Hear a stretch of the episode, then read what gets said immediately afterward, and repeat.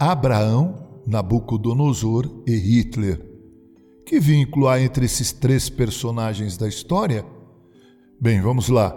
Em Gênesis 12, Deus chamou Abrão quando ele vivia em meio à idolatria e ao paganismo. Deus disse a ele que faria dele o pai de uma nação tão incontável de gente, como incontáveis são as estrelas no céu, e que a sua família, que nasceria a partir de um seu descendente, iria abençoar todas as demais famílias da terra. Quem conhece as histórias de Abraão, Isaac e Jacó sabe muito bem como Deus fez isso se tornar realidade. O povo israelita se tornou sempre sob o milagre divino uma grande nação. Mesmo vivendo aproximadamente 430 anos no cativeiro egípcio, o povo só cresceu. Israel passou pelo período dos juízes e depois, na monarquia, teve três reis: Saul, Davi e Salomão.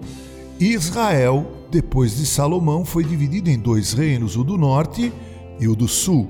O reino do norte sucumbiu diante do império da Assíria, e o reino do sul, alguns anos depois, aproximadamente dois séculos depois, sucumbiu diante do império babilônico governado pelo terrível Nabucodonosor. Esse Nabucodonosor tentou sutilmente acabar com todo o traço da religião teísta de Judá, tirar da memória e do coração o Deus dos seus antepassados, o Deus de Abraão, destruir todo o aprendizado que os jovens judeus haviam recebido. Ele só não contava que dentre os exilados havia uma pessoa chamada, por exemplo, Daniel. A realidade é que depois de 70 anos, os judeus se reergueram, voltaram do exílio.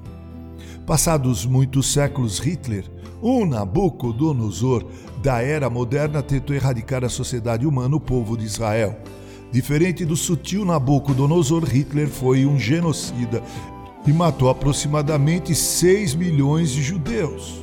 O que ambos, Nabucodonosor e Hitler, não levaram em consideração é o que Deus havia dito a Abraão: Tua descendência será incontável irá abençoar todas as famílias da terra.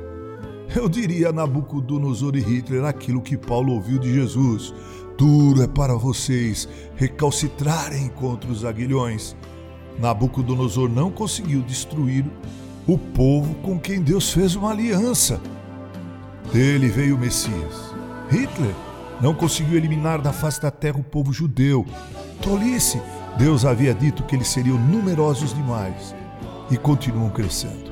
O mundo odierno precisa ler mais as Escrituras e conhecer melhor e mais intimamente a Deus e temê-lo com santo temor, com carinho. Reverendo Mauro Sergio Aguelo.